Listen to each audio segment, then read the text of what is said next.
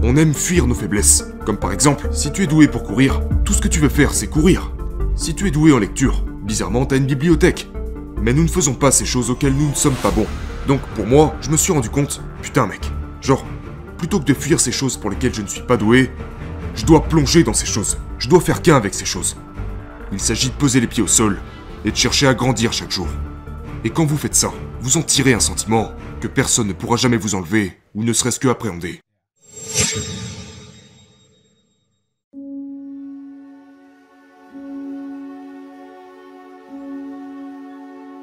J'étais hanté. Donc, nous avons tous cette voix dans notre tête, que nous n'aimons pas écouter. Et puis il y a la voix qui nous réconforte, nous pousse à rester à l'abri, en sécurité, comme une mère qui nous donnerait des cookies et du lait pour nous rassurer. Nous aimons cette voix-là. C'est la seule que nous voulons entendre. C'est pourquoi la plupart des gens n'aiment pas m'écouter. Certaines personnes aiment, d'autres pas du tout. Mais la seule chose qui puisse vous changer, c'est d'être dans le réel. Donc en gros, vous savez, j'ai dû trouver le courage de me faire face parce que rien n'était fait. Pendant des années, j'avais cette gentille voix dans ma tête qui me disait Tu sais quoi? T'as pas besoin de faire ça. C'est. C'est trop de travail. T'as gagné ça. Tu mérites ce repos. Et c'est cette mentalité qui m'a mené à peser 135 kilos. Obèse, difforme. Pour moi, un loser. À gagner 1000 dollars par mois et à faire une tonne d'erreurs. Parce que les erreurs proviennent du côté facile de la vie. C'est en empruntant la voie facile, les chemins les plus confortables, que nous commettons le plus d'erreurs. Tandis que sur la voie difficile, vous ne faites pas beaucoup d'erreurs sur cette voie, parce que ça fait trop mal. Vous ne voulez pas les reproduire. Pourrait-on dire, après avoir développé cette qualité presque sadique, que vous appréciez la douleur? Ce n'est pas que j'aime ça. C'est nécessaire. C'est nécessaire. Donc chaque matin quand je me lève, il n'est pas seulement question de l'entraînement, mais pour moi l'entraînement a été une très grande partie de ma croissance mentale. Donc pour moi, si je ne me défie pas tous les jours, et je le jure devant Dieu, que les gens me croient ou non, je suis passé au-dessus de 130 kilos deux fois dans ma vie. Une personne qui a fait ça deux fois dans sa vie n'aime pas beaucoup tout ce qui est cardiovasculaire. Ok Donc les gens peuvent penser ce qu'ils veulent dans leur tête. Mais j'ai réalisé quelque chose. Toutes ces choses que je n'aime pas, que je continue de faire, sont les choses qui me permettent de grandir. Et c'est, pour moi, les seules choses qui me permettent de grandir. C'est dans cette zone très inconfortable que repose toute cette croissance. Et je dois la visiter absolument tous les jours. Quand vous dites la visiter tous les jours, quel genre de choses faites-vous quotidiennement pour vous pousser vous-même? Ok, donc par exemple, aujourd'hui, je me suis levé et je viens juste d'arriver à Londres. Et je ne savais pas où courir ici. C'est vraiment difficile de courir dans cette ville. Donc quelqu'un m'a dit, hé, il me parlait d'une boucle d'un kilomètre que je pourrais répéter. Et je lui ai dit, tu sais quoi? Je... je vais pas faire ça. Donc je suis allé dans une salle de sport et je suis tombé devant cet étrange vélo elliptique. Ce n'était pas un vélo elliptique ordinaire. Il était genre... Sans aucun dispositif électrique. Il était... Oui, ce n'est pas électrique, il faut... Voilà, c'est très difficile. Donc je suis passé à côté de ce truc et j'ai pensé genre... Il craint ce vélo. Instinctivement, je me suis dit que j'allais pas en faire. Donc, après m'être entendu dire ça, j'ai pensé... Hmm... On dirait qu'on va être ici pendant un moment. Donc je suis monté sur ce vélo et j'en ai fait pendant 2h45 minutes. Waouh Ouais. Donc... Et je ne dis pas de faire ça précisément, mais c'est quelque chose que j'ai fait aujourd'hui. Après avoir entendu mon esprit me dire, tu sais quoi, fais pas ça aujourd'hui. Je me suis dit, écoute, puisque mon esprit vient de m'inciter à ne pas le faire, je l'ai redirigé et j'ai décidé, juste pour avoir eu cette pensée de faible, nous allons monter sur ce truc pendant un certain moment. D'accord. Donc, on pourrait dire que vous punissez une partie de votre... de votre esprit en quelque sorte. Punir n'est peut-être pas le bon mot. Je veux que mon esprit sache qui est aux commandes. Parce que, pendant la majeure partie de mes 26 premières années, mon esprit était aux commandes de moi. C'est aussi pour ça que j'ai pris toutes ces horribles décisions. Mais une fois que vous avez pris le contrôle de votre esprit, vous commencez à prendre vos décisions par vous-même, plutôt que de laisser votre esprit les prendre à votre place. Et avez-vous des routines ou des habitudes particulières qui vous aident à faire ça? Parce que c'est presque comme si on avait cette voix inconsciente, et puis il y a la voix consciente qui entre et qui est capable de dominer cette voix inconsciente. On les a tous. Nous avons tous ces deux voix. Pour moi, l'une de mes routines, c'est que tous les soirs, je fais des étirements. Je fais des étirements pendant 2 à 3 heures, absolument tous les jours, sans exception. Et c'est pendant que je m'étire que je réfléchis à mon plan pour le prochain jour. Et je pense aussi à tous les différents obstacles qui pourraient se présenter à moi. Ce qui se passe, c'est que la plupart d'entre nous ne sont pas préparés à la vie. Nous nous levons et nous espérons que les choses aillent pour le mieux. Peut-être qu'elles iront pour le mieux. Mais ces choses arriveront que vous y soyez préparé ou que vous n'y soyez pas préparé. La plupart des gens attaquent la vie avec un esprit non préparé. Donc ce que je fais, c'est que j'essaie de tenir compte de toutes les choses qui pourraient arriver, qui risquent d'arriver, qui devraient arriver, et puis il y a les inconnus. Donc en gros, je peux pas prendre en compte chaque chose. Mais je sais qu'il y a des choses qui vont se présenter à moi pour lesquelles je devrais être prêt. Je sais pertinemment que je n'aurai pas envie de m'entraîner demain. Par conséquent, je prépare mon esprit à ça. Je n'aurais pas envie de le faire. Je sais que j'aurai probablement des décisions difficiles à prendre. Ça pourrait être... Ça pourrait être un appel téléphonique m'annonçant que quelqu'un est mort. Je me prépare constamment à ce qui pourrait arriver. Mais pas de manière morbide, mais plutôt dans le sens où, écoute mec, tiens-toi prêt pour la vie. Ne laisse pas la vie commencer à t'attaquer. À droite, à gauche. Assure-toi de construire et d'entretenir cette armure mentale. Pour être préparé à la vie. Et cela commence vraiment par le côté physique de l'entraînement. C'est en traversant la douleur associée à l'entraînement que l'on construit cette armure mentale. Pensez-vous que beaucoup des choses que vous avez faites, comme les semaines de l'enfer que vous avez traversées et tout ça, pensez-vous que cela a créé cette armure mentale? Ça y a contribué. Mais, honnêtement, c'était un... J'ai réalisé à un jeune âge que c'est par la discipline que l'on peut changer. Et l'armée ne m'a pas appris ça. Je, j'avais zéro discipline. Zéro autodiscipline.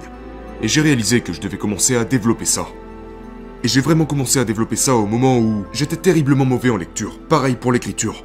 J'avais tellement d'invalidité et de retard par rapport à mon âge. Donc je me suis assis à cette table et j'ai commencé à passer toutes mes journées. À apprendre, à lire, à écrire, à étudier. Et ensuite j'ai en quelque sorte transféré cette, cette autodiscipline dans l'entraînement. Donc, c'est là que ça a commencé. Ça a commencé quand j'avais environ 16 ans et que je me suis dit ok, j'ai un niveau de lecture de CE2. Tu sais, laissez-moi aller de l'avant maintenant et vraiment commencer à me concentrer parce que je ne pourrais pas entrer dans l'armée si je ne réussis pas cet examen. C'est là que tout a commencé pour moi. Je pense qu'une des choses qui vous a rendu si populaire, c'est que vous avez développé toutes ces grandes forces, mais vous partagez ce qui s'est passé avec votre père, vous partagez ce qui s'est passé vis-à-vis de vos troubles d'apprentissage, de votre dyslexie, et au final vous êtes presque là, genre, ouais, je connais mes forces, mais je connais aussi mes faiblesses, mes défauts, mes vulnérabilités, tout aussi bien. Et vous reconnaissez en quelque sorte les deux. Ouais, pensez-vous que c'est important? C'est très important. Il est beaucoup plus important de reconnaître ses points faibles. Et vous devez vraiment vous concentrer sur eux. Parce que vous voulez devenir un être humain à part entière. On aime fuir nos faiblesses. Comme par exemple, si tu es doué pour courir, tout ce que tu veux faire, c'est courir. Si tu es doué en lecture, bizarrement, t'as une bibliothèque. Mais nous ne faisons pas ces choses auxquelles nous ne sommes pas bons. Donc pour moi, je me suis rendu compte, putain mec, genre, plutôt que de fuir ces choses pour lesquelles je ne suis pas doué, je dois plonger dans ces choses. Je dois faire qu'un avec ces choses. Et c'est ce que j'ai fait. Donc je, me dois de reconnaître les deux. Et je me dois de parler très ouvertement des deux.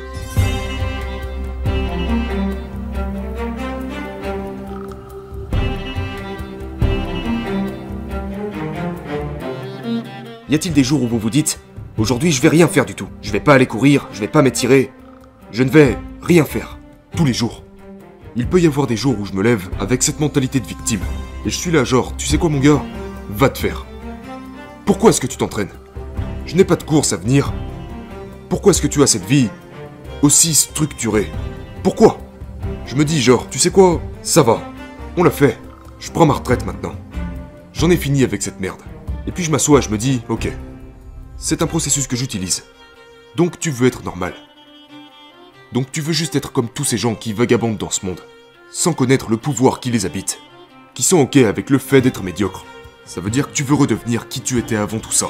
Et je suis là genre, va te faire foutre, jamais j'y retournerai. Et vous avez cette conversation avec vous-même tous les jours? Pas tous les jours, tous les mauvais jours.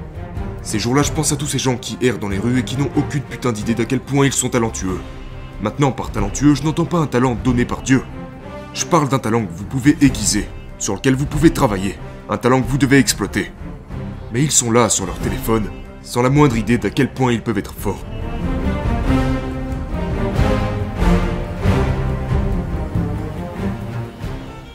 Donc, vous semblez être vraiment engagé, vraiment concentré, pleinement focalisé sur vos objectifs et vos valeurs.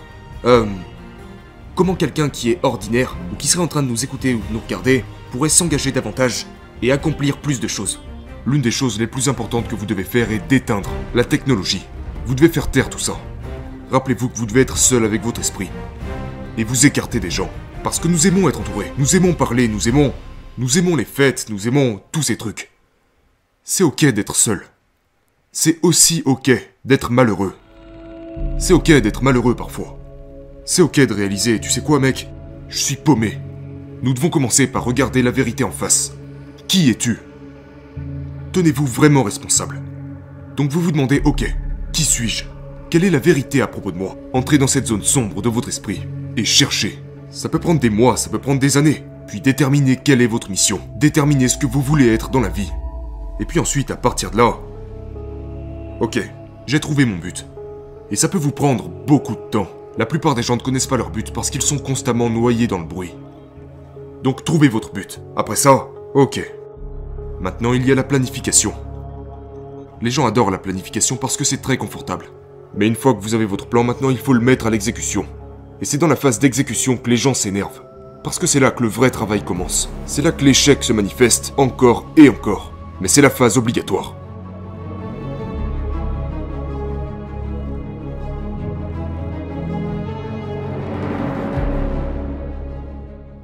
Y a-t-il une partie de ce que vous faites dans vos journées qui n'est consacrée à rien d'autre que profiter, qui n'est pas liée au fait de vaincre les démons ou de surmonter cette mauvaise voie, ne serait-ce que simplement vous asseoir et être fier de tout ce que vous avez accompli jusque-là Ce qui est drôle à propos de ça, votre fiancé vient de dire c'est peu probable. Oh, ma fiancée est bien placée pour le savoir, mais honnêtement, ce qui est drôle à propos de ça, c'est que les gens peuvent entendre ce que je dis et penser Mon dieu, ce gars est tellement obsédé. Il est là à parler de démons, du fait de surmonter des obstacles, le mec fait ça toute sa vie. C'est vrai mais je suis la personne la plus paisible de la planète Terre. Je gagne tous les jours. Tous les jours, je gagne contre la mauvaise voix dans ma tête. Donc je suis... Je suis en paix avec moi-même. Et tout ce que je peux faire pour m'amuser est toujours relié au fait de progresser. J'aime le sport, j'aime regarder le sport, mais avant tout j'aime le fait de m'accomplir et de me surpasser tous les jours. Parce que chaque jour est un combat. Chaque jour est un combat contre votre esprit qui vous incite à choisir le chemin avec le moins de résistance. Tous les jours. Mais vous ne devenez pas meilleur en, en l'écoutant. Vous devenez normal. Et je ne veux pas être normal. Donc si vous deviez définir le bonheur pour vous, peut-être que c'est un peu ce qu'on vient de faire à l'instant, mais si vous deviez définir le bonheur, qu'est-ce que ce serait pour vous? C'est se surmonter soi-même. À tout prix, quel qu'en soit le prix. C'est arriver au point dans votre vie où vous ne vous souciez plus d'être jugé, où vous pouvez être dans une pièce d'un million de personnes qui vous détestent toutes, et puis tu rentres, et tu fais comme ça. Pas parce que t'es en colère contre eux, mais parce que tu sais ce que tu vaux, à l'intérieur comme à l'extérieur. Et tu sais que tu t'es envoyé en enfer, pour être là où tu en es aujourd'hui. T'as fait ce que t'as fait. T'as dit ce que t'as dit, mais t'as fait ce que t'as fait. Et c'est, pour moi, tout ce qui compte. Il s'agit de poser les pieds au sol et de chercher à grandir chaque jour. Et quand vous faites ça, vous en tirez un sentiment que personne ne pourra jamais vous enlever, ou ne serait-ce que appréhender.